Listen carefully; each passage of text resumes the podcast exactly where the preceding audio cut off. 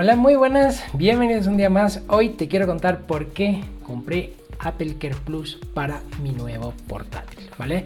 Para mi MacBook Pro M2 Pro eh, de 14 pulgadas que te dejaré por aquí el vídeo del unboxing por si lo quieres ver, ¿vale? Bien, eh, tengo varios motivos. El primero y más obvio es por la gran cantidad de dinero que cuestan estos dispositivos, ¿vale? Son dispositivos que al menos yo espero que me duren mucho tiempo, así que prefiero eh, tener este extra de protección. Me ha costado 300 euros, o sea, no ha sido barato. ¿Vale? Pero eh, cuando yo me lo compré, me lo compré con una oferta y me permitía casi cubrir la totalidad del costo del Apple Plus con lo que me había ahorrado en la oferta. ¿De acuerdo? Así que las gallinas que entran por las gallinas que salen, como se dice, ¿vale? Y la otra es una experiencia que yo tuve con mi anterior MacBook Pro, ¿vale? Yo tengo un MacBook Pro que ya es muy viejito, es del año 2013, igual modelo de entrada, aproximadamente unos 2.500 euros barra dólares. Yo lo compré en Estados Unidos y solo tenía un año de garantía. En Europa y concretamente en España, en aquel entonces, estoy hablando del año 2013, teníamos dos años de garantía. Pero en Estados Unidos el dispositivo, al comprarlo allí, solo tenía un año de garantía. Entonces yo vuelvo a España y al año y un mes se me rompe el disco duro, el disco SSD. En aquella época, en 2013, era de los primeros Macs que ya empezaban a montar discos SSD y los discos SSD compatibles no eran económicos, ¿vale? La gracia me salía por 800 euros. Reparar el ordenador con un año de antigüedad me costaba 800 euros, ¿vale? No era un buen negocio aquel. Entonces yo fui eh, a un reseller que voy a decir el nombre porque me trataron muy bien, un reseller que se llama Roselimac, que está en Granada, y lo digo porque me trataron muy bien y me aconsejaron muy bien, me dijeron, oye, esta es una reparación muy cara, llama al servicio técnico de Apple y cuéntales tu historia, cuéntales tu historia. Entonces yo llamé varias veces a Apple, le dije pues que esto lo había comprado en Estados Unidos, que cómo podía ser, que una máquina que, que costaba 2.500 euros eh, o dólares en ese caso, porque yo lo compré en Estados Unidos, eh, que cómo se puede romper, que ellos que hablan siempre de la calidad, que para acá, que para acá, total. En principio no me aceptaron la reparación. Oye, y con toda la razón, porque se había pasado el periodo de, de, garantía de ese dispositivo. Entonces la verdad es que yo en aquel momento me sentía muy triste, muy abatido, muy bajoneado, muy... Y entonces les dije, yo me sinceré con ellos, les dije, yo sé que esto ha sido algo puntual de mi caso, que yo sé que ustedes no tienen por qué hacerse el cargo de esta reparación, digo, pero yo no me puedo gastar 800 euros en una máquina con un año que ya me costó, me costó 2.500 dólares. Entonces la máquina me iba a terminar saliendo por 3.300 dólares, más de 3.300 dólares, al cambio sería como unos 3.500 dólares. Digo, con estos 800 euros, ya le pongo 200 euros más y me voy a comprar una máquina, un PC, un portátil Windows, eh, último modelo. Y desgraciadamente yo nunca más voy a volver a comprar un dispositivo de Apple. Eh, ni ordenador, ni móvil, ni nada, porque pues me he gastado 2.500 pavos y se me ha roto. Entonces, esa persona que me escuchó me dijo, sí, sabes que es una pena que te haya pasado esto, déjame que escale eh, tu caso a mis superiores.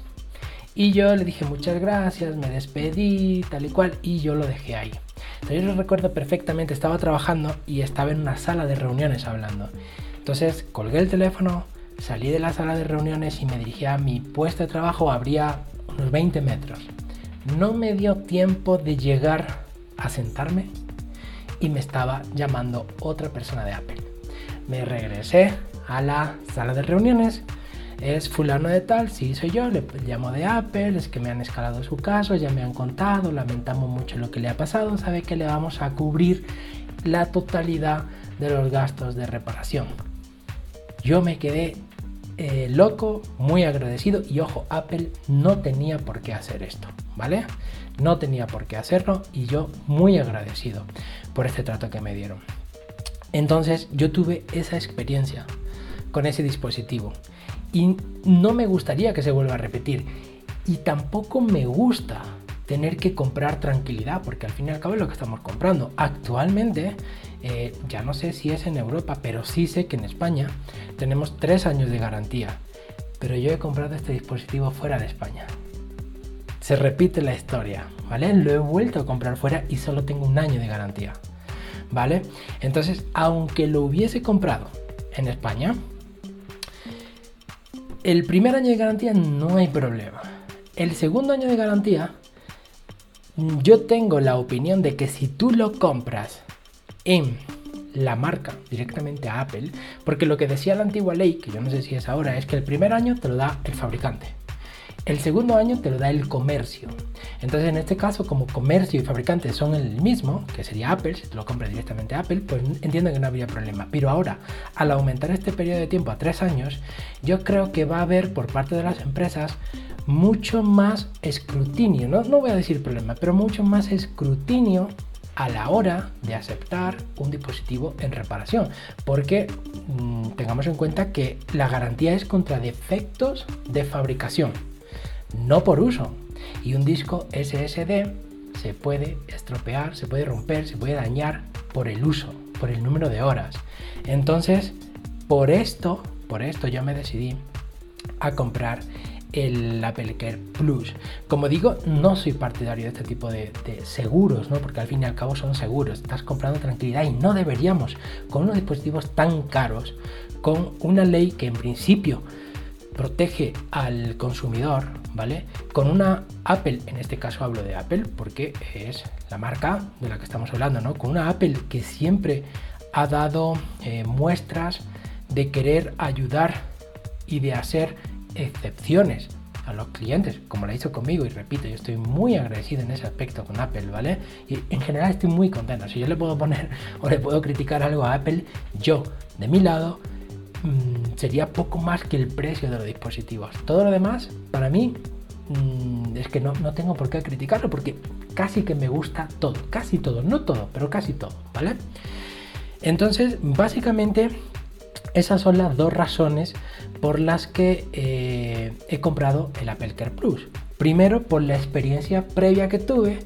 Segundo, porque este nuevo dispositivo, que ahora mismo no estoy grabando con él, por si tenía que enseñarlo aquí en el vídeo, para todos aquellos que estén en modo podcast, pues esto también es un vídeo para YouTube, si están interesados, interesadas. Entonces, este dispositivo, como digo, también lo he comprado fuera de España, pues porque estoy fuera de España y ahora necesitaba un dispositivo y lo he tenido que comprar fuera, ¿vale?